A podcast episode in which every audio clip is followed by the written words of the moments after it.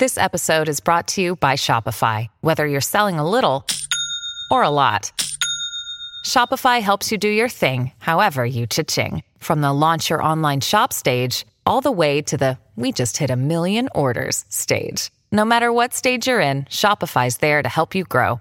Sign up for a $1 per month trial period at shopify.com slash special offer, all lowercase. That's shopify.com slash special offer. Hola, esto es New Books Network en español. Saludos desde Mayagüez, Puerto Rico. Soy Jeffrey Hurley Jimera, profesor en el Departamento de Humanidades de la Universidad de Puerto Rico en Mayagüez. Este podcast, Nuevos Horizontes, habla de estudios culturales, arte, pensamiento, literatura, temas descoloniales con un eje caribeño, anclado aquí, en Mayagüez. Es auspiciado por el Departamento de Humanidades y nuestro programa graduado en estudios culturales y humanísticos, y en parte por la Mellon Foundation. Y la asistente en el episodio de hoy es Adriana Muñoz. Hoy estamos entrevistando a Jeffrey Lawrence, profesor en la Universidad de Rutgers y el autor de Anxieties of Experience, The Literatures of the Americas from Whitman to Bolaño, publicado por Oxford 2017. Muchas gracias, Jeffrey, por estar con nosotros. Pues muchísimas gracias, Jeffrey, por la invitación y estoy eh, nada, emocionado de, de, de estar aquí hablando sobre el libro. Eh, pues bueno, yo, yo tengo una, un resumen breve del libro que voy a leer en, en, un momento y también algunas reflexiones mías, pero antes de eso, lo que me interesa de este texto más que nada es el acercamiento transdisciplinario y, y sobre todo Bolaño. Eh, estoy en un momento, digamos, obsesivo con la obra de Bolaño, o sea, yo viví muchísimos años en, en Cataluña y, y bueno, paso tiempo en, en México, en DF, y, y, no sé, cada vez más que vuelvo a, a repensar la obra de él y también eh, cómo este libro intenta pues vincular y logra vincular la obra de él con, con otros, con otras obras y otros canones, es, eh, ha sido una cosa realmente que, que, me ha gustado mucho esta iniciativa de girar, digamos, el timón del, del digamos, la literatura mundial hacia las Américas eh, es algo tal vez no mencionado directamente, pero es un, un subtema importante en, en, en, este texto. Y pues, eh, Jeffrey, por eh, estas cosas, estas perspectivas eh, que tú has sembrado y tú vas cultivando, pues te felicito, porque son realmente perspectivas necesarias y, y y digamos timely ansiedades de las experiencias o, o anxieties of experience, eh, ofrece Jeffrey, Lawrence ofrece una nueva interpretación de las literaturas, entre comillas, americanas, norte, sur, central, etcétera, desde el siglo XIX hasta el presente. Eh, Lawrence hace preguntas muy valiosas sobre la supuesta autoridad del autor, del rol de la experiencia en la producción, literaria, de cómo la vida influencia, si no dirige la creatividad, cómo impacta la plasmación de ideas y palabras. Y también este libro hace comentarios, de hecho, puentes necesarios entre las literaturas en, cuestión. Y uh, pues el libro aboga eh, un enfoque comparativo que destaca las distintas lógicas en la producción literaria en, los campos, tanto en Estados Unidos como en América Latina. Y para mí eso es realmente un, una fortaleza del libro, en cuestionar, en cierta forma, esas categorías, ¿no? americano, latinoamericano, y enseñar y revelar, en cierto punto, cómo y dónde tales prescripciones eh, fallan. Y, y, estos puentes, esos puentes, esos puentes, pues que son, eh, son necesarios y, y, y, muy valiosos. Y bueno, pues que para, para iniciar nuestra conversación tenemos algunas preguntas pues preparadas. Uh, una de ellas es que si Jeffrey, si nos puedes contar un poco sobre tu biografía y, tus intereses y tu preparación y tus experiencias y, cómo, cómo todo eso se ha cristalizado en, en tu libro. Bueno, gracias, eh, Jeffrey. Um, um, no, por, por, ese resumen y por um, señalar algo muy importante del libro, que es el aspecto, yo diría, geopolítico, anticolonial, si se quiere, de... Eh, digamos, de, de, de, la producción latinoamericana que me interesa en ese libro, ¿no? Hay muchísimas cosas eh, eh, que me interesaban a, la hora de escribir, pero es un punto muy importante y, obviamente podemos volver sobre ese punto. Em, comienzo un poco, o sea, hablando sobre, digamos, mi, mi, o sea, mis, o sea, mi libro es un, un, libro sobre experiencias, entonces como que a veces trato de no usar ese término porque es, es complicado en el contexto del libro, em, pero sí hablaría un poco de de mi trayectoria, digamos, como, como académico y también como lector, eh, otro término eh, importante para mí. Em, yo... Em, eh, o sea, empecé, digamos, a, leer, debería decir que mi mamá es académica. mi madre es estudiosa de la obra de James Joyce y tuvo, enseñó durante años en la Universidad de Utah y luego pasó, eh, pasamos a California y yo siento que hasta cierto punto yo heredé la, la biblioteca de, de, mi madre, que es una biblioteca, diría yo, más eh, británica, mundial, sobre todo modernista. Entonces, em, yo diría que como que mis, mis primeras experiencias con, con, con la lectura de, eh, de, estudios latinoamericanos o de literatura latinoamericana eh, fue posterior, digamos, a cierta formación como que más mundial, también más modernista, em, pero cierto conocimiento, digamos, de, de, lo que para mí sería la literatura comparada. Luego yo a los 18 años, o sea, como que mi, em, tomé cursos en, en, la, eh, en, la, preparatoria, ¿no? en el colegio de, em, de, español y cuando tenía 18 años me fui a México eh, y pasé mucho tiempo en, un pueblo, Guanajuato, de México.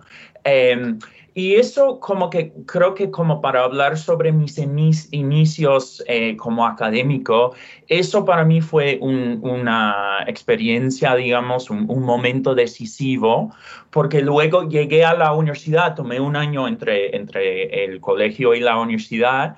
Em, y cuando llegué a la universidad decidí enfocarme en, en, literatura latinoamericana. Entonces mi BA es en, en español. Traje ahí con em, un eh, escritor crítico y también traductor, Ilan Stavens, em, que también es el que básicamente me introdujo un poco a la obra de, Roberto eh, Bolaño.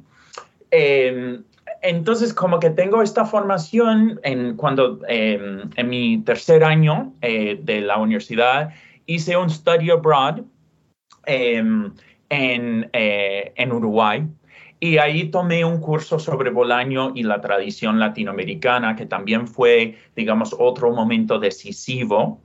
Y saliendo un poco, habiendo escrito ya por el año 2005, 2000, digo 2006, 2007, una tesis sobre Bolaño, em, postulo a, em, a, la escuela graduada pensando en ese momento que si bien me interesaba mucho la literatura latinoamericana, como con esta formación un poco incomparada, tenía otros intereses, como que postulé a un departamento de literatura comparada en Princeton, donde estaba Ricardo Piglia. Eh, entonces, como que Em, eh, o sea, tomé cursos con Piglia y también con un montón de otra gente, sobre todo eh, escritores, diría yo, críticos, interesados en, la obra de, interesados en, en, la obra de Piglia, pero fue como que una... Una formación, yo diría, latinoamericanista, pero dentro de un departamento de comparada y dentro eh, eh, de un ambiente en que tanto la literatura norteamericana como, em, como digamos, una apertura a eh, distintas tradiciones, como que ese ambiente propiciaba mucho ese enfoque.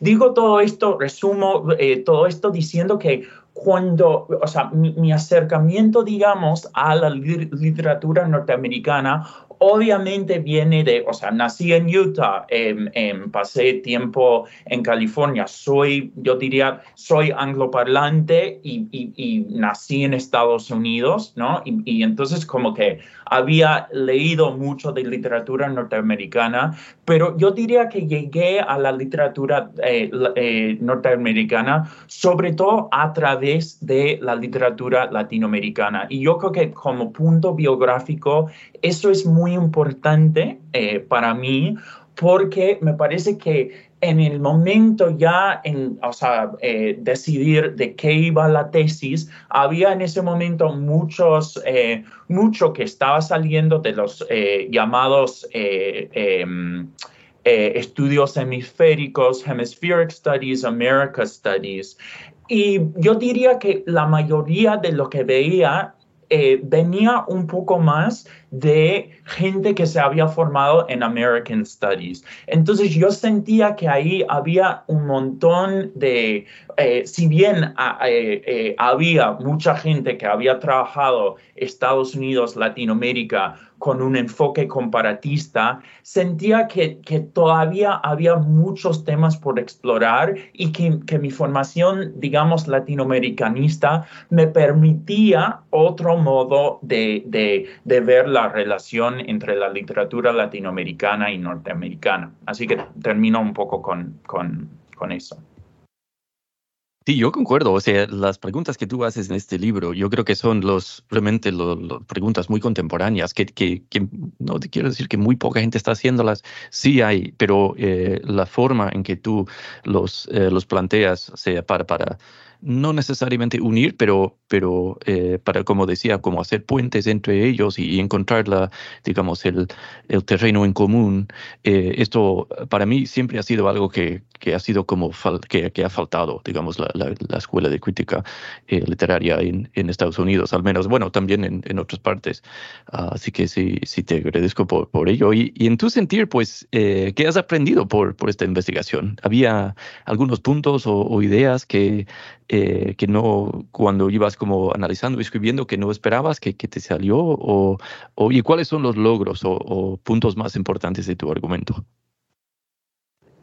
Bueno, sí, em, a ver, em, yo o sea, supongo que también puedo decir que em, una de las cosas que bueno, que descubrí, yo diría que tenía esta noción que surgió, digamos, a través de los años, que es lo que yo diría que es el argumento básico eh, del libro, que es que em, había en, en, en, en, la crítica norteamericana toda una reflexión sobre lo que Philip Robb llamaba en los años 40 el culto a la experiencia o el culto de la experiencia en la literatura eh, norteamericana. Y había eh, unas reflexiones muy interesantes para mí sobre cómo ese concepto de la experiencia em, eh, se había desarrollado básicamente a través de, la filosofía del pragmatismo. Me interesaba mucho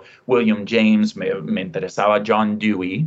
Eh, y también, o sea, con, un libro que admiro mucho de Mark McGurl, que se llama The Program Era, cómo institucionalmente, bueno, cómo este concepto de, de la escritura desde la experiencia, ¿no? Como que la idea de que, como decías, la autoridad del escritor eh, se basa en su experiencia propia, ¿no? O en su propia experiencia, su experiencia personal, lo que el autor o la autora ha vivido en cierto, en cierto lugar.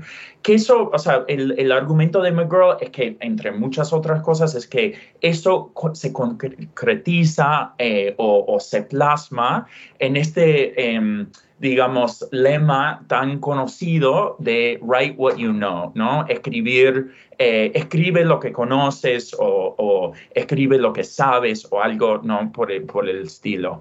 Eh, entonces, em, yo creo que lo que, o sea, el, argumento básico del libro es que ese, em, esa idea de, de, de la experiencia es leída desde Latinoamérica por una tradición bastante amplia eh, y que eh, em, y que hay también toda una reflexión en el campo latinoamericano sobre es el papel del, del escritor como lector. Entonces, eh, me interesaba mucho, em, o sea, eh, eh, había toda una reflexión, me, parece, eh, me parece, sobre el, digamos, también sobre el desarrollo del escritor como lector en el campo latinoamericano. Entonces, lo que yo creo que descubrí a través de este proceso y, y lo que vine un poco tratando de explicar es que esas posiciones que parecían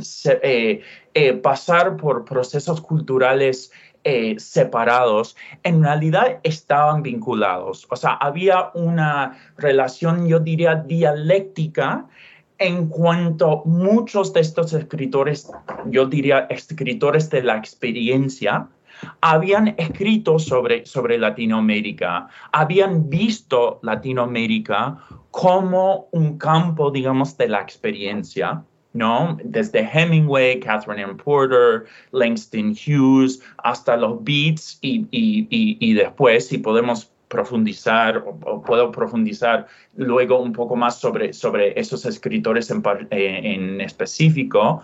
Eh, y luego como una eh, múltiples generaciones de escritores latinoamericanos como que se dieron cuenta de lo que yo diría eh, que es como que, que son las dimensiones ideológicas ¿no? de, de esa tradición cómo esta noción de la experiencia tenía connotaciones imperiales, expansivas, que se registraban también obviamente en contextos políticos, pero que para mí, y esto fue muy importante, como que al, leer eh, todas estas obras ¿no? canónicas norteamericanas, que también aparecían de modo más estético, diría yo, en, em, en, los escritores. Entonces, por ejemplo, eh, o sea, eh, lo que dice Hemingway, ¿no? Como que uno de los eh, pronunciamientos, digamos, em, fundamentales o, clásicos de Hemingway, the amount of experience that the, the amount of experience that a writer has um, will determine uh, how, how well he can use his imagination, ¿no? Eh, esta noción de que hay una correlación entre, eh, eh, íntima, digamos, entre la experiencia que tiene un escritor y la obra que produce o la calidad de la obra que, que produce, muy, esa idea estaba muy relacionada con cierto deseo de escribir, de, ir a tener una experiencia en, Latinoamérica, ¿no? De ir al viaje y de no solamente de escribir sobre una experiencia previa, sino de tener una experiencia ir al viaje. Y eso para mí conlleva una serie de, preguntas o de asuntos o de problemáticas que me interesaba eh, en eh, explorar, ¿no? Sobre todo, ¿no? Como, digamos, el modo en que Estados Unidos en ese momento, desde los años 20 hasta los años 60, estaba en una fase de, de expansión, ¿no? Mundial, se convierte en primera potencia y cómo eso también autorizaba hasta cierto punto a estos escritores a viajar. Desde el lado latinoamericano, entonces, lo que me interesaba es que si bien me parecía que desde los estudios norteamericanos hablaban un poco de estas experiencias, de ese concepto de la experiencia como una construcción, básicamente como una conciencia falsa de esos escritores. En cambio, me interesaba mucho cómo eh, escritores desde Borges hasta Bolaño, digamos, tomaban en serio ese concepto de la experiencia, tomaban en serio la idea de que eh, de algún modo, eh, como decía eh, Padura, que creo que tenemos en común ese, ese, interés por cómo em, algunos escritores latinoamericanos han leído a, a, Hemingway, ¿no? Como decía Paduro, como que no, en realidad se piensa que todo esto fue una construcción de Hemingway, que no vivió mucho de lo que hizo, y hasta cierto punto sí es verdad, pero él dice en algún momento, no, es que en realidad Hemingway no pudo haber escrito la literatura que escribió sin haber tomado todos esos viajes. Y entonces, en lugar de, digamos, de leer la literatura de la experiencia, como mera construcción, digamos, que es para mí lo que venía haciendo los estudios, eh, eh, eh, los, de American Studies, como que esos escritores sí se interesaban en cómo los escritores norteamericanos llegaban a esas experiencias. ¿Cuál es la política? ¿Cuál es la geopolítica? ¿Cuáles son los modos de acceso que permiten a esos escritores como pensar en el acto de escribir como una búsqueda constante de la experiencia, ¿no? Entonces, eso es un poco lo que descubrí, o sea, ese es el, o sea, es el argumento básico, como digo, pero creo que también eh, algo que descubrí en el proceso es que eh, había obviamente resistencias a estos paradigmas, pero me parecía que encontraba estos argumentos, estas apelaciones a la experiencia en eh, la tradición norteamericana y luego esta lectura de la experiencia, la, literatura de la experiencia desde Latinoamérica, que de algún modo me, pareció que, que también algo, algo importante, que no podría enfocarme ni en la literatura eh, norteamericana y su, digamos, lectura de, de, de Latinoamérica, que además el propio argumento, cuando digo que hay un problema con la escritura, eh, literatura norteamericana, que es que los escritores norteamericanos que fueron a Latinoamérica en general hasta hace muy poco leían poco de la literatura latinoamericana. Entonces ahí empecé a cuestionar un poco los propios términos en que se había planteado un poco esta idea de los estudios literarios hemisféricos cómo se leen mutuamente, digamos, porque me parecía que había un obstáculo ahí en la propia concepción que había en, Latinoamérica y en Estados Unidos sobre, eh, eh, digamos, el papel eh, o, la fuente, digamos, de la escritura. Sí, a mí me gustó mucho la, la, frase que había citado, que ha citado de, de, Benjamin Lerner sobre este asunto de la experiencia de tener experiencia, que fue patrocinado por su, su beca. Y a mí me, dio risa eso, uh, de que hasta, hasta una cosa requisita que uno necesita, o sea, uno se va para, para, para encontrar esta, esta experiencia. Yo siempre, de hecho, en mis apuntes, cuando leía yo hasta como matizaba experiencia como y lo vinculaba un poco a acción y en, en cambio, sea, cuando leía, o sea, o sea, como el, la, otro, el otro lado diciendo, diciendo lector, yo lo, yo lo, o sea, el eje que yo tenía en mente no era precisamente experiencia y, lectura, sino acción y intelectualidad.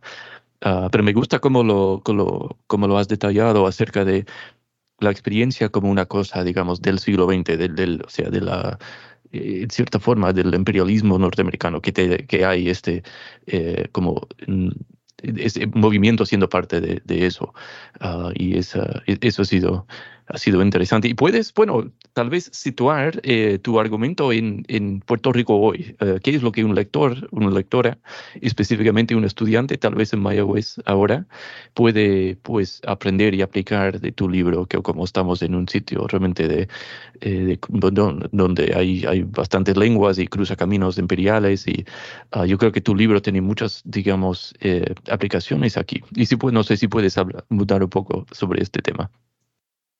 Sí, sí, bueno, es, una pregunta, em, yo diría, eh, muy importante también porque me interesa Puerto Rico. O sea, como te dije, voy en un par de semanas a participar en un evento ahí y, tengo, yo diría también, o sea, tengo cada vez más interés.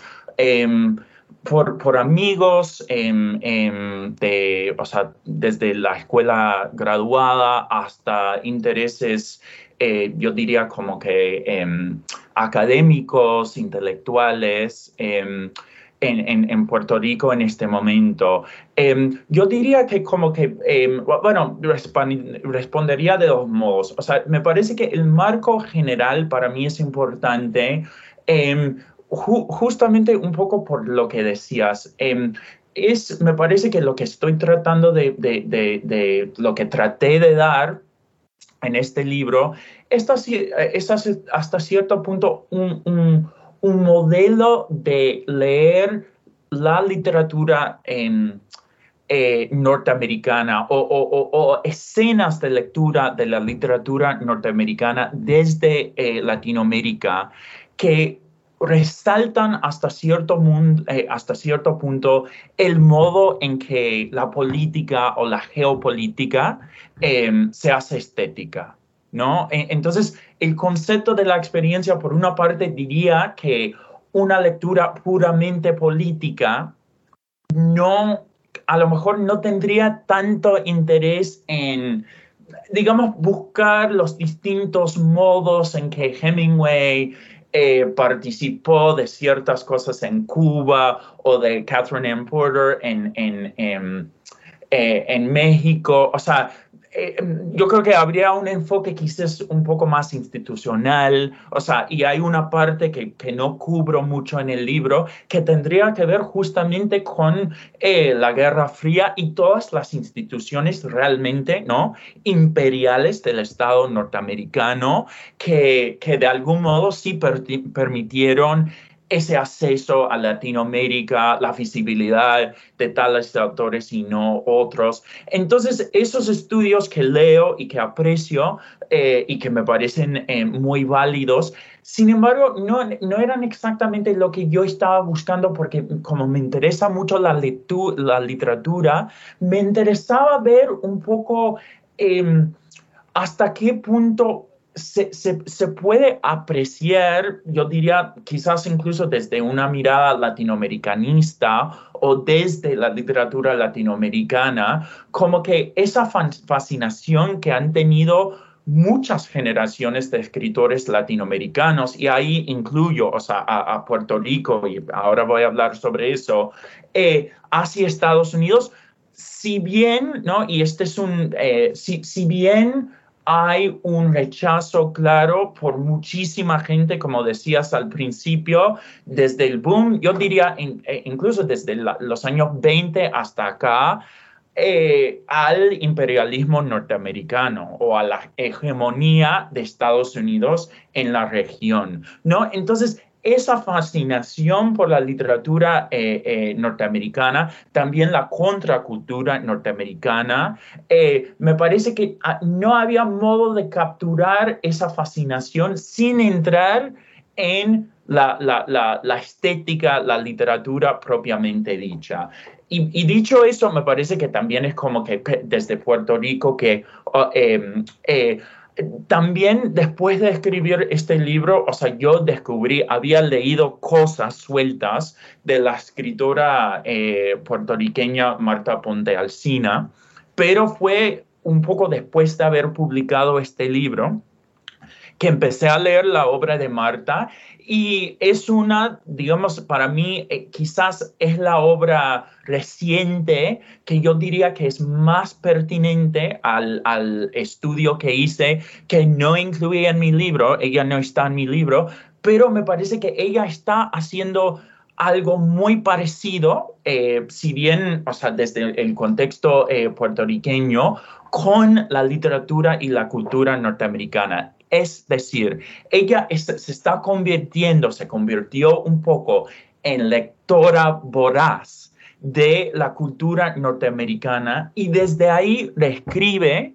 ¿no? Un montón de escenas, figuras norteamericanas, sobre todo figuras que tenían que ver con... Em, eh, con la relación con, con, el colonialismo norteamericano en, en América Latina. Entonces tiene eh, desde en, en PR3 Aguirre, que es una novela, lo que ella llama una novela documental que, que me interesa mucho, habla sobre los socios de este ingenio de azúcar en, eh, en Aguirre, en Puerto Rico, después de la invasión norteamericana. Y lo que ella hace ahí, luego tiene una parte que es sobre, eh, digamos, los comerciantes eh, bostonianos que compraron ese ingenio y que em, lo, Em, llevaron durante muchos años y luego los trabajadores en Puerto Rico, ¿no? Y ella me parece que lo que ella hace en ese libro, también en La muerte feliz de William Carlos Williams, con la figura de, de William Carlos Williams, con la madre Raquel, etcétera, es justamente... Em, como que reescribir, hacer una lectura crítica que, como digo, muestra una fascinación, una lectura muy cuidadosa con las fuentes norteamericanas, pero que las reescribe desde Puerto Rico. Y también me parece que lidia mucho con el legado de, esa literatura dentro de lo que sería la cultura puertorriqueña, ¿no? Entonces, como para, para, para decirlo de algún modo, por ejemplo, me encanta, eh, o sea, la guaracha del macho Camacho, por ejemplo, Luis Rafael Sánchez, me parece que es una obra muy interesante puertorriqueña que tiene muchos de estos aspectos y que ha sido muy importante para mí para entender la relación de Puerto Rico con, Estados Unidos, ¿no? Y que trabaja muchos de estos temas. Sin embargo, me parece que la obra de Marta ofrece otra cosa, que es una larga historia, que sobre todo en Pérez 3 Aguirre, sobre la relación colonial de Estados Unidos con Puerto Rico, pero muchas veces me parece también en la vida, em, en La muerte feliz de William Carlos Williams, que, también toma en serio eh, la cultura, las tradiciones literarias. Entonces yo diría, o sea, es una manera quizás un poco eh, como roundabout de llegar a, lo de Mayagüez, pero yo, o sea, en este momento yo diría que es, eh, este tipo de lectura crítica, geopolítica, eh, sobre la literatura norteamericana se está haciendo en Puerto Rico. Y Marta obviamente no es la única persona, o sea, Luis Otoniel Rosa, o sea, gente muy cercana, Mara Pastor, que es poeta eh, puertorriqueña que me encanta, em, que, está viviendo, o sea, em, está ahora en San Juan, eh, pero que estuvo en Ponce y que está también me parece que jugando o, o, reflexionando sobre Estados Unidos, la cultura norteamericana, de, de, modos muy interesantes. Carlos Fonseca, escritor costarricense, eh, pero que pasó mucha de su vida en, en, en, en Puerto Rico. Entonces yo diría que un poco... Em, no sé, como me interesa un montón cómo la literatura puertorriqueña eh, eh, está contribuyendo a esta tradición que, que, que, señalé o que estudié, eh, en ese libro.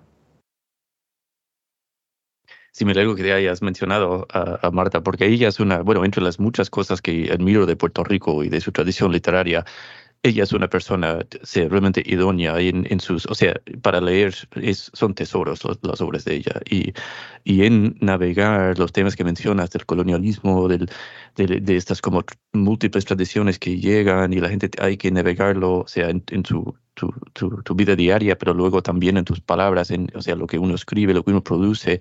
Ella es un, realmente una, una, persona que revela mucho en, eh, en su obra de la, de la particularidad, ah, pero también con la habilidad, las destrezas descoloniales que hay en la obra de, de personas como ella y también como, como John Carlos Williams. Y el hecho, bueno, el hecho de que ella pues en, en el, su, su, texto, la, muerte feliz, que ella, bueno, habla de Mayagüez. Y yo creo que nuestros estudiantes también cuentan con esto. Estos son, en cierta forma, como dotados con sensibilidades realmente únicas. Y, y lo que yo, yo creo que es el deber de nosotros, Jeffrey, tú y yo, pues es, es hacer que, que la academia de los editores, de los como admissions boards, que reconozcan que estas son, estas voces pueden decir cosas que, digamos, otros no tienen. Y, yo, yo, creo que eh, en, en, señalar a, a, Marta es, es, hacer eso, es reconocerlo. Ah, y ella es una persona que me encanta. De hecho, esperamos eh, que ella venga a nuestro recinto próximamente, bueno, como para el Congreso, de hecho, que te comentaba antes de, de que iniciar, de William Carlos Williams. Ah, todavía no tenemos bueno, fecha concreta, pero eh, bueno, ya vamos a tener una actividad ah, dedicada a, él en eh, nuestro recinto en los próximos, eh, bueno, el 2024. So, ojo para el, CFP que va a salir en algún momento pronto. Uh, so, bueno, y una cosa también que me, me interesa en, en, cómo vas como contextualizando la noción de experiencia, porque una cosa, bueno, no sé si lo había dicho antes, pero para mí experiencia tal como eh, a veces se, se, lo pinta que el norteamericano va y el norteamericano o sea, escribe sobre sus experiencias y tiene derecho de, movilizarse uno, escribir sobre su movilización. Y hay algunas críticas muy severas de esto, uno de ellos siendo de Heriberto Yepes. Eh, no sé si has leído su, ah, su obra, para, hay, hay uno eh, que se llama Bad Tripping White Dream Poetry. Que, que, realmente argumenta, no, no en contra, bueno, que es muy crítico a, esta tradición eh, norteamericana eh, de experiencia, porque vinculando experiencia con, con imperialismo y con silenciar y con, digamos, la, la, como la máquina de, represión que, se puede. No sé si has, eh, si has leído eh, eh, esos comentarios de él o si tienes alguna, algún insumo sobre, algún comentario sobre ah, de, vincular lo que es experiencia con, con imperialismo o digamos como creo que habías dicho, como haciendo estética del, del movimiento y de la, de la experiencia. Sí podemos vincular eso con imperialismo. Ya, ya. Sí, bueno, un, par de, un par de cosas. O sea, Yepes lo, conozco, pero, o sea, tengo que admitir que no, o sea, me, me, es una buena recomendación. He leído poco. Eh, de hecho, creo que lo que he leído de él son algunas polémicas eh, que, me interesaban mucho, pero la obra propiamente eh, dicha no, no, em, no he leído. Entonces, como que, em, pero sí voy a em, voy a buscar eh, los libros y, los leo. Em, pero sí me parece que, eh, habría algo que decir em, sobre la relación entre experiencia y sobre imperialismo, que yo creo que trato un poco de, de matizar en el libro. O sea, un, par de cosas. Eh, me parece que eh, una de las cosas que me interesa sobre, em, sobre esta tradición es que me parece que el mismo modo en que, e, o sea, el modo en que la contracultura, estoy hablando de los beats, pero también de, digamos, de muchísima literatura de los años 60 en Estados Unidos, yo creo que uno de los problemas que, que trato de poner sobre la mesa en este libro es que esos discursos contrahegemónicos, a veces incluso contraimperiales o, o antiimperiales, eh, marginalizados, etcétera, un poco por, yo creo que un poco por la inercia de la tradición o por ciertas estrategias, todavía se apelaban mucho al concepto de la experiencia. Entonces, una de las cosas que digo en, la introducción, que creo que para mí es muy importante, es que eh, el, eh, digamos, el vocabulario, el lenguaje del pragmatismo, de la experiencia eh, como expansiva, también tenía como esta, esta noción, yo diría que, estaría, por ejemplo, en algo como William Burroughs, de como que yo tengo muchas experiencias de muchas partes del mundo y eso me permite criticar la sociedad norteamericana. Yo creo que algo de eso también está, yo diría, como en Kerouac, en Whitman, eh, también está mucho en Langston Hughes, yo diría, como esta noción de que conocí el mundo y conociendo y conocí el país y conociendo todo eso, como que puedo reflexionar desde mi experiencia sobre las fallas de la, sociedad norteamericana. Entonces, por eso también, o sea, quiero, y es más, más que nada, eh, eh, digamos, matizar un poco lo, que, lo que dije eh, al principio, que es que me parece que la noción de la experiencia ha sido en muchas veces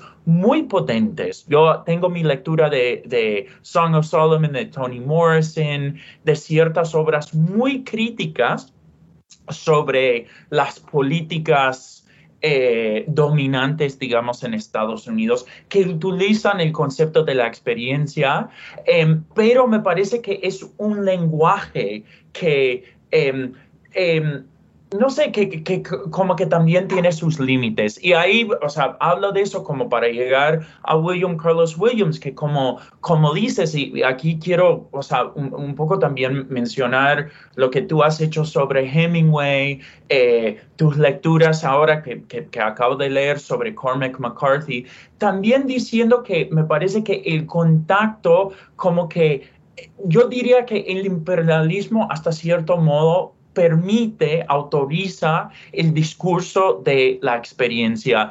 Pero la experiencia no se reduce simplemente a una expresión de colonialismo necesariamente, ¿no? Entonces, sí me parece que en Hemingway, como tú has demostrado, hay cierta apertura hacia otras culturas, hasta otras eh, yo creo que diría más que tradiciones literarias, diría yo como que otros modos de vida, otras tradiciones culturales que sí aparecen en sus textos, ¿no? Y me parece que William Carlos Williams es un ejemplo, ¿no? Como que de un...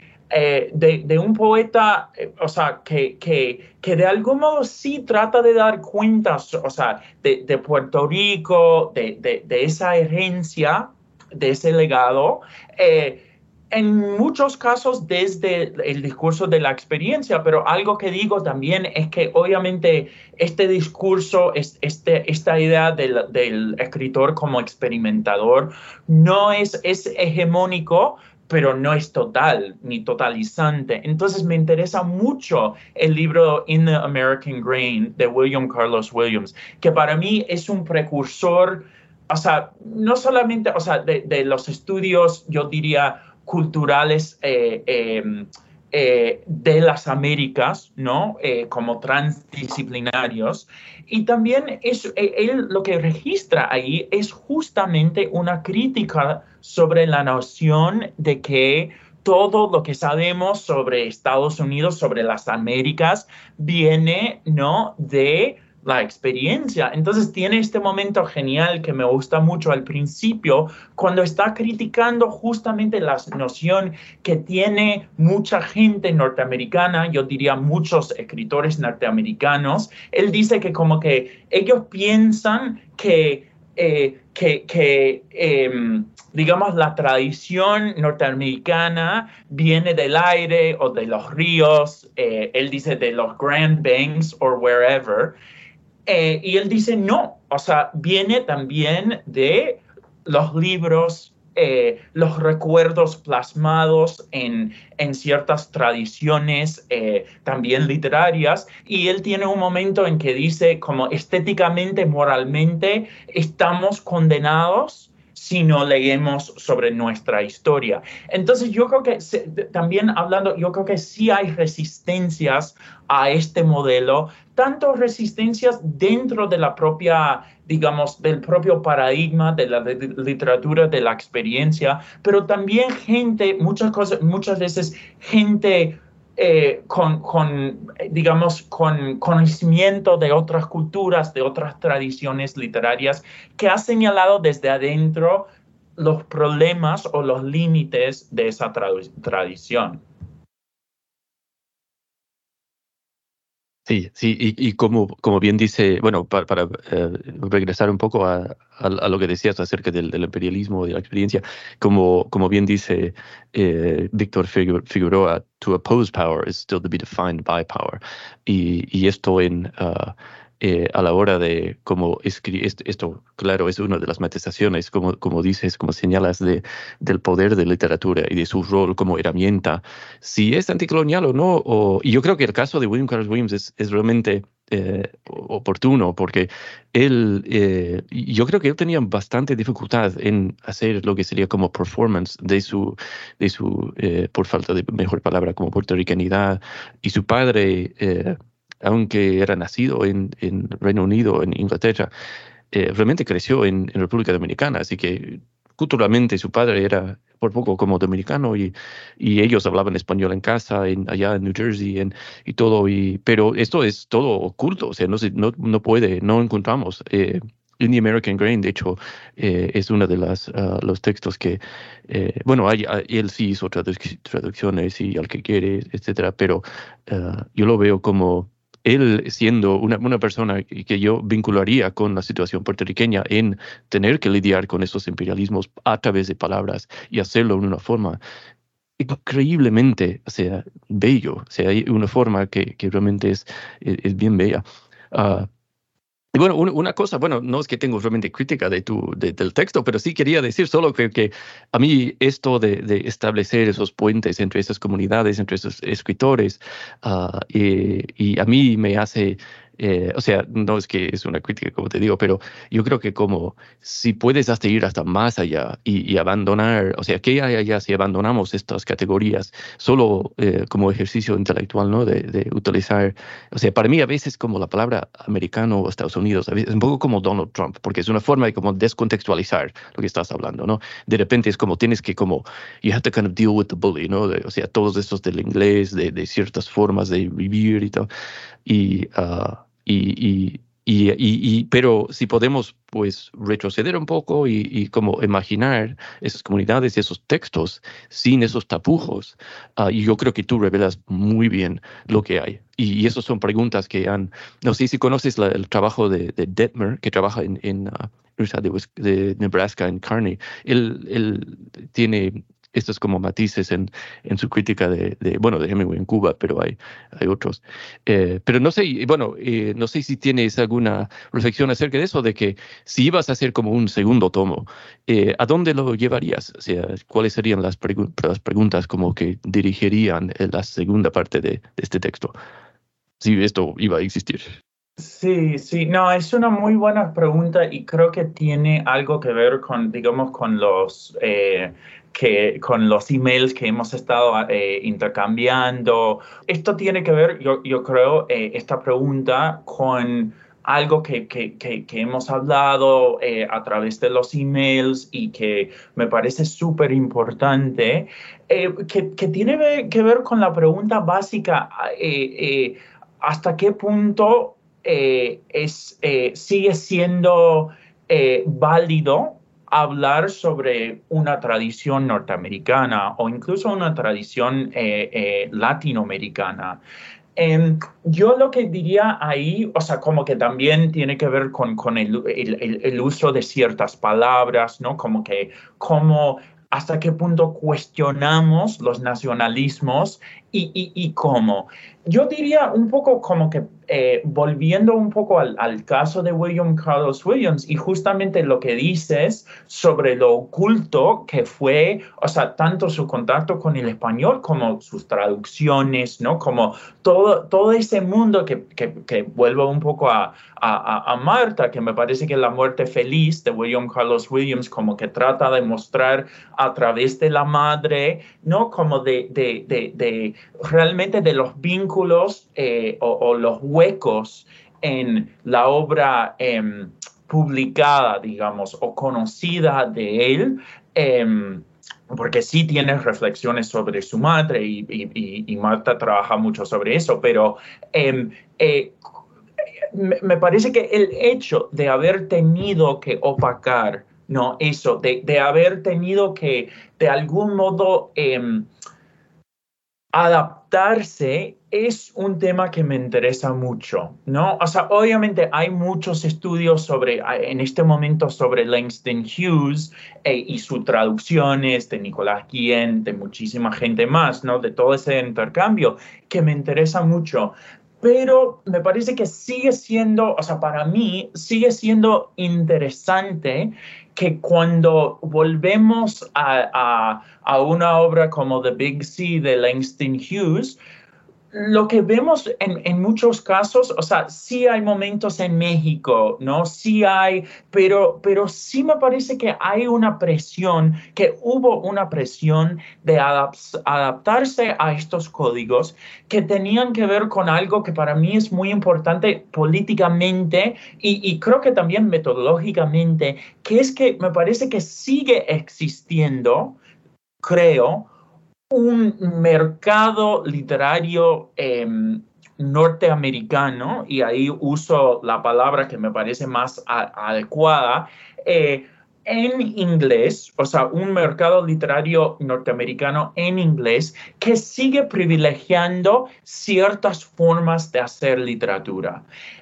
En el último capítulo, yo creo que ahí en el último capítulo es donde trato de como que hasta cierto punto de hablar sobre Bolaño, o sea, sobre eh, el momento post-Bolaño, como un momento en que estas categorías o estos modelos ya empiezan a tener menos peso.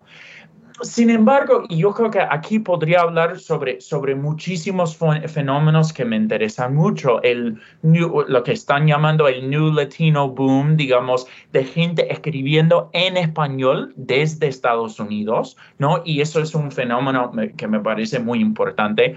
La gente que va entre lenguas, ¿no? Como que el uso de Spanglish, que obviamente tiene una historia larga. O sea, me parece que hay muchísimas Em, hay muchísimas excepciones, hay muchísimas escenas, pero sí me parece que sigue habiendo esta, yo no tengo otra palabra, eh, sino dicotomía cuando estamos, cuando estamos hablando sobre literatura y cultura entre un mercado literario eh, latinoamericano o un mercado literario en español, porque me parece que la lengua ahí es, es, es, es fundamental, y un mercado literario norteamericano y cruzar, ¿no? Cruzar es, es un poco el argumento del libro, o sea, obviamente uno puede estar en desacuerdo con ese argumento, pero cruzar esa barrera, digamos, cruzar esa barrera eh, eh, no es solamente para mí cruzar, eh, usar distintos idiomas, cruzar una barrera de idioma, sino también entrar en otro juego, en otra dinámica que sí tiene que ver, o sea, a mi parecer, todavía con las grandes potencias geopolíticas en este momento. Entonces, digo, básicamente me parece que escribir, y esto sí me parece que está cambiando, pero publicar en Latinoamérica en español conlleva para mí ciertas... Em, entrar en, ciertos circuitos, publicar en Estados Unidos en inglés, significa, o sea, eh, implica eh, entrar en cierto circuito. Entonces, ahí sí contestaría tu pregunta que para mí esas son las, o sea, esos son los dominantes que me parece que seguimos teniendo, o sea, naciones, nacionalismos, etcétera, em, pero que sí hay muchos ambientes que, que están, que operan eh, eh, con otra lógica. Entonces sí, como que me parece que una de las cosas que podría hacer quizás es analizar un poco em, las resistencias a, esos paradigmas. Lo que no sé, y esto no sé si, si contesta del todo tu, tu, pregunta, lo que no sé es hasta, hasta qué punto lo que yo estaba tratando de, de, de explicar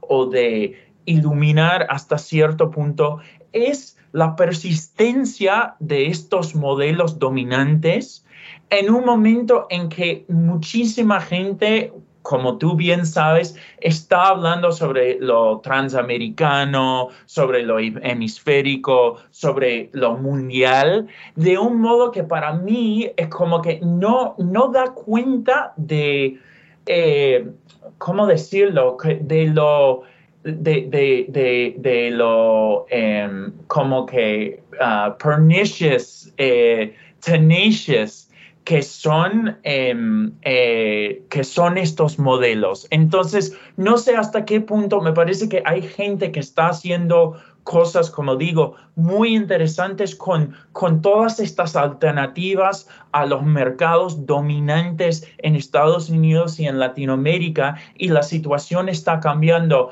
No sé hasta qué punto tendría sentido, em, sin embargo, hacer un segundo tomo porque yo creo que sería simplemente escribir sobre otra cosa, ¿no? Bueno, no sé. Es un muy, muy buen punto lo que, lo que señalas sobre la lengua y sobre o sea, las oportunidades de publicar. O sea, justo en nuestro podcast hemos, hemos lidiado con esto, porque justo, bueno, en, esta semana hemos hecho una entrevista con eh, Jorge Duane y, y, Carmen Rivera eh, sobre su libro que fue publicado en inglés y pues ¿por qué no lo publicarían en, español? Y, y eso son, y, la contestación, me acuerdo que era, ¿dónde vamos? ¿Quién, quién lo va a publicar? ¿No? Y habría que ir a España o tal vez Buenos Aires o DF, pero no es que hay muchas oportunidades. Y eso es una cosa como tan, eh, que tenemos instituciones literarias que publican o no publican, que son tan, o sea, atrasadas y, decir que, eh, no sé, es, es, lo que mantiene, digamos, los mitos nacionales de que es apropiado, sino natural, sino positivo utilizar inglés en X, en X eh, espacio, ¿no? En, en, New Jersey o en Puerto Rico o en Texas, o, y, y, no solo positivo, eh, también necesario y la única forma de comunicarse siendo tiene que ser en inglés.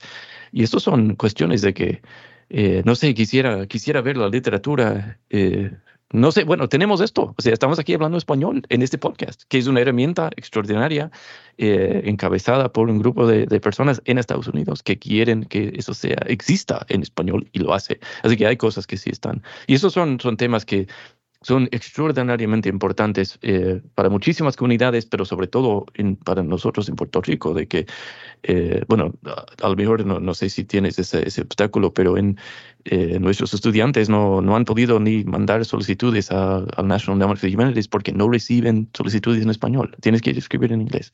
Una cosa realmente boba. Y, y, y todo el mundo está en contra, hasta los mismos que están, o sea, ejerciendo ese poder monolingüe están en contra. Y, pero es como cómo, cómo, cómo alentar eh, cambio.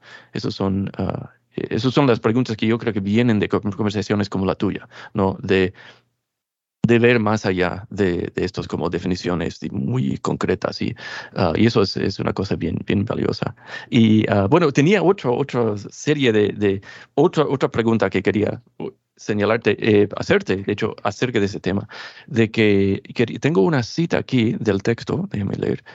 Uh, the United States and Latin America may be a construction of the 19th century. It is nevertheless a construction within which writers, readers, and other cultural actors have lived uh, and produced. Y esto uh, me parece una, una oportunidad para pues para, para preguntarse uno sobre la situacionalidad, ¿no? De, de, qué significa Estados Unidos, qué significa América Latina en, en esos sentidos. Y, y si ves, eh, o sea, yo, creo que algo, algo aparte, o sea, algo como, ¿qué, qué vendría si no tuviéramos estos registros, estos, estos controles en cierta forma? ¿Sí, ¿Sí sería diferente tu análisis o sería igual o...? Eh, sí, yo creo que señalas dos cosas. Yo creo que eh, la pregunta que, que, acabas de hacer, claro, tiene que ver con lo que decías sobre, eh, sobre la lengua, ¿no? Sobre el papel del, del español. Em, me parece que sí, si hay algo em, que creo que cambiaría en es que sí, sí, lo que estás señalando es algo que, o sea, en realidad desde Estados Unidos se, se, supongo, se me pregunta, pero yo creo que, eh, como, como, bien dices, como que hacer este podcast en, en español con cierta noción de, de, dónde se va a difundir, o sea, cuáles son las cosas que podemos compartir, ¿no? Como las premisas sobre las culturas. Yo creo que hay más presión justamente sobre esa decisión, ¿no? De, de incluso de hablar de literatura norteamericana, que uno de los, una de las reseñas dijo, y con razón, que no hablo de Canadá. Entonces, como que, que, que, que, eh, ¿Qué vigencia tiene en este, en, en, en este momento hablar sobre esto? no sé, o sea, yo, yo lo que yo supongo que como me gusta un poco, como, eh, no sé si habrás notado, como me gusta un poco llevar la contraria en ciertos sentidos, como que creí en ese momento que había un tipo de, de, de digamos, de estudio hemisférico o de libro hemisférico que yo pienso que sigue existiendo, que me parece que eh, eh, justamente pasa por imaginar lo que sería eh, lo que serían las Américas sin esas fronteras. Y me parece que es una posición totalmente válida. Supongo que no es el ejercicio que propuse, en parte porque me parece que siguen, como digo, siguen condicionando muchísimo em, como digo en esa cita, eh, eh, eh, la gente que habita esas esferas. Dicho eso, obviamente hay, o sea, hay muchas cosas que, digamos, en otro estudio me gustaría hacer, profundizar. Literatura en lenguas originarias, yo tengo algo muy breve sobre el testimonio. Yo creo que hay muchos espacios que están, o sea, en las Américas, obviamente, que, que, que están fuera de, las, de, estas dinámicas. Entonces yo creo que si en algo, yo creo que em, algo cambiaría es quizás no enfatizar tanto esa binaria, o sea, pero por otra parte, es como que también me parece que esa binaria reaparece constantemente en los archivos que estoy estudiando. Entonces, como que dar cuenta de lo, o de lo tenaz, de lo em, eh, persistente que es ese modo de pensar, sí me parece que yo claro, es como que yo siento que no adopto esa posición, pero sí habito es eso. E, y, yo creo que en ese sentido quizás también como otro modo de articular esto, quizás en lugar de hablar sobre literatura norteamericana, sería más bien pensar en la lengua, que un poco por el modo en que surgió el texto, como que en muchos momentos hablo sobre literatura norteamericana y literatura latinoamericana, cuando en realidad yo creo que estoy hablando y uso en algún momento una palabra, una frase de Josefina Ludmer, el territorio de, de la lengua, ¿no? Porque me parece que justamente la situación que tú estás describiendo con estudiantes que no pueden postular en español es como que, bueno, eh, sí pueden, o sea, por ejemplo, como que hay mucho interés en este momento, obviamente, en publicar eh, escritores, escritoras latinos, latinas, eh, gente de Puerto Rico, pero hay un interés, o sea, ese interés está muy mediado por eh, lo que es la posición dominante del inglés, ¿no? Entonces, em, me parece que esa es una situación donde incluso cuando a veces hablo sobre escritores que están publicando en Estados Unidos, desde Estados Unidos, que llevan mucho tiempo ahí, eh, hablo de ellos como escritores hasta cierto punto latinoamericanos, justamente porque están escribiendo en español. Me parece que esa situación está cambiando, pero ahí también me parece que hay unas realidades que tenemos que conocer, que tenemos que reconocer, eh, sobre todo que es que el español en el territorio norteamericano sigue eh, siendo una lengua muy minoritaria, o sea, no muy, minoritaria, sino muy, eh, eh, em, no sé, como, como que minoritized language. Por más que influencia que tenga, yo, o yo, obviamente reconozco que hay un montón de poder, también hay una dominación del español a, otras lenguas, tanto en, en, América Latina como en España, pero me parece que en el espacio cultural norteamericano en Estados Unidos, si bien hay muchísimos hispanohablantes, en el campo literario eh, me parece que siguen siendo dos mundos muy distintos. Eh, y eso me parece como que importante quizás señalar aún más de lo que hice, a más de hablar sobre geografías, hablar quizás de las posiciones de las lenguas, ¿no? Dentro de esos espacios.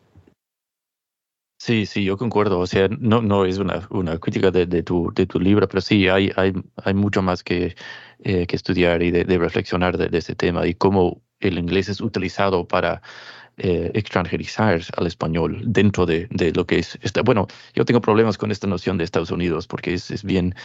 Eh, es, bueno, de hecho, hay, hay una, una, conversación bien interesante entre mis colegas y yo en, en, en, en Mayagüez sobre cómo utilizar, cómo traducir una frase que sale en, en mi otro libro, en, After American Studies, es uh, It's spaces claimed by the US Political Body. ¿Cómo traducir eso? Y, y me acuerdo, Héctor, que la, bueno, el otro, el otro día me decía, que realmente no hay una forma en español de decir eso. Y, y, él dijo ocupar. Y digo, bueno, ocupar sí, pero es, es, un, poco, es un poco diferente. Pero, pero cómo eh, en, o sea, ejercer la violencia de la invasión y luego imponer esas instituciones lingüísticas, si sean universidades o, o en este caso, eh, subvenciones para, para, para apoyo en, en, humanidades, bien irónico, ¿no? De que las lenguas siendo una parte fundamental en las humanidades.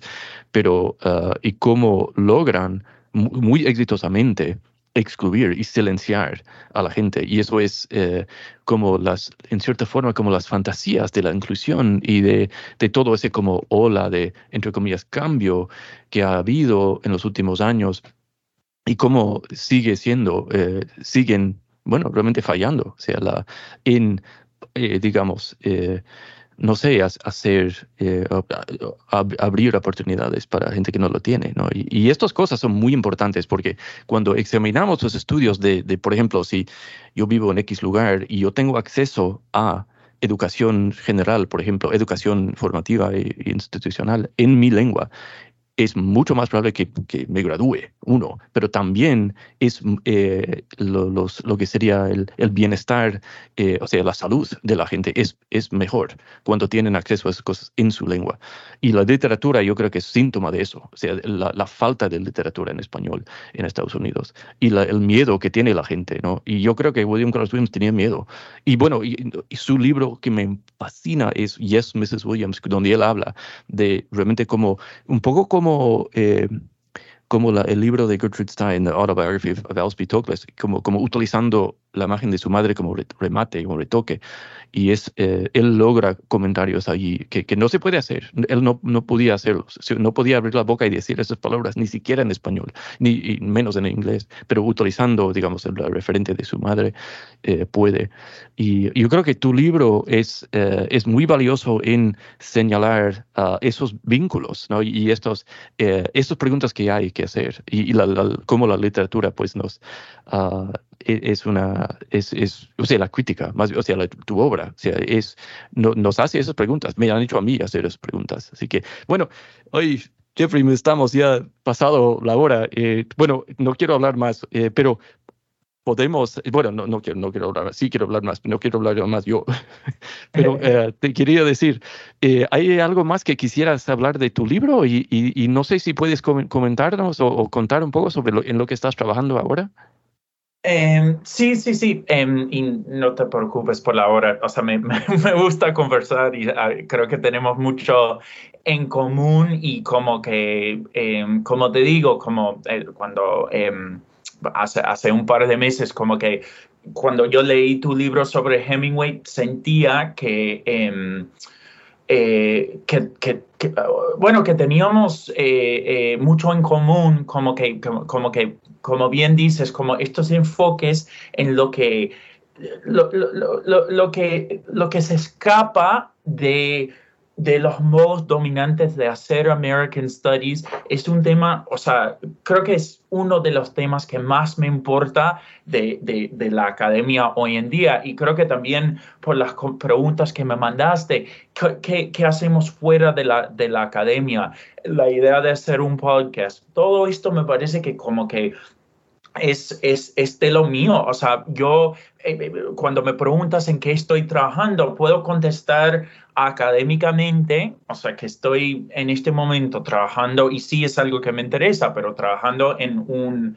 Eh, en un libro sobre movimientos sociales y literatura en Estados Unidos eh, en los años 60 y 70. Y ahí debería decir simplemente que yo enseño, o sea, a mí eh, yo enseño en un departamento de inglés en este momento y, enseño sobre todo literatura de Estados Unidos. También doy clases de literaturas de las Américas, eh, etcétera. Em, pero, eh, o sea, pero digamos, mi, producción académica en, en, muchos sentidos va hacia eso, pero en este momento estoy con muchísimos proyectos más, o sea, acabo de hacer una traducción, o sea, va a salir en un par de, meses, de meses una traducción eh, de un libro de Sergio Chafek, el escritor argentino, Últimas Noticias de la Escritura, que eh, va a salir como Forgotten Manuscript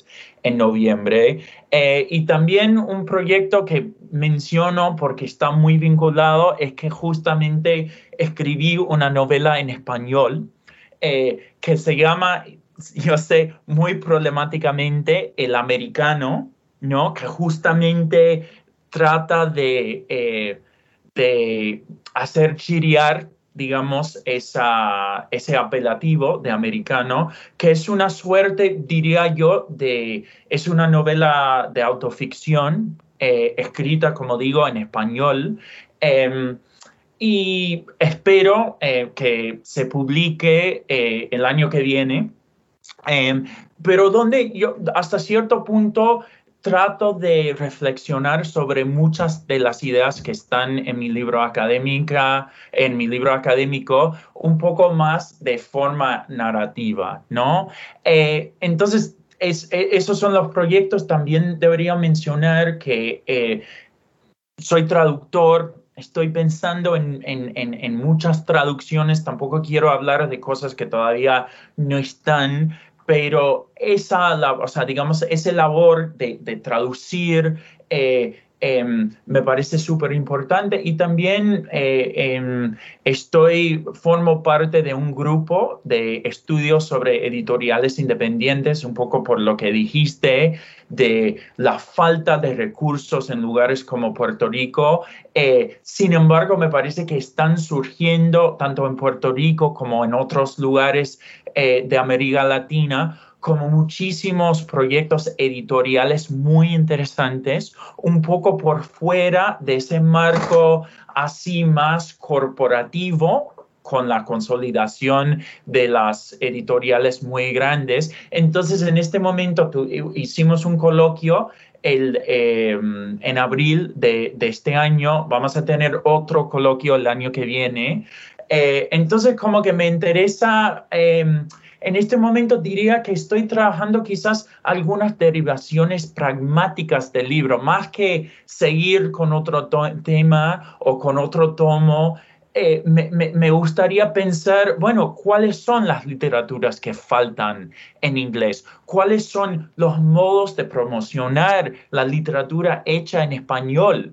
¿no? En Estados Unidos. Y, y esas, o sea, hay muchísima gente trabajando en eso. Hay ferias ya, hay eh, editoriales. Entonces yo como que me veo cada vez más vinculado con, con, esos esfuerzos, básicamente. Entonces, como que tengo mi libro académico, pero yo creo que sobre todo es un proyecto un poco que va en ese sentido de que hablamos de pensar el rol del, español en Estados Unidos eh, y nada, eso.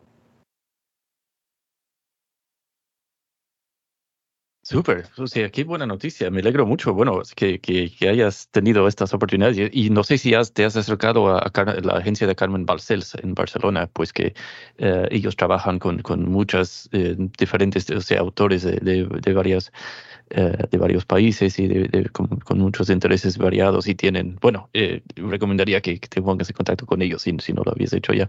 Y bueno, muchísimas gracias. ¿Y, y cómo puede una persona entrar en contacto contigo? Em, pues eh, tengo em, mi email, yo creo que el mejor email sería el de, el de Rutgers, eh, es eh, mi nombre, y, o sea, nombre y apellido, jeffrey.lawrence, arroba rutgers.edu. Em, y sí, claro, me, o sea, me pueden escribir ahí. Súper, súper. Y muchísimas gracias, Jeffrey, por tu, bueno, por tu labor, por tu libro y, y también por colaborar con nosotros. Muy, somos muy apreciados por tu participación. Bueno, muchísimas gracias, Jeffrey. Eh, ha sido un placer. Gracias por escuchar New Books Network en español.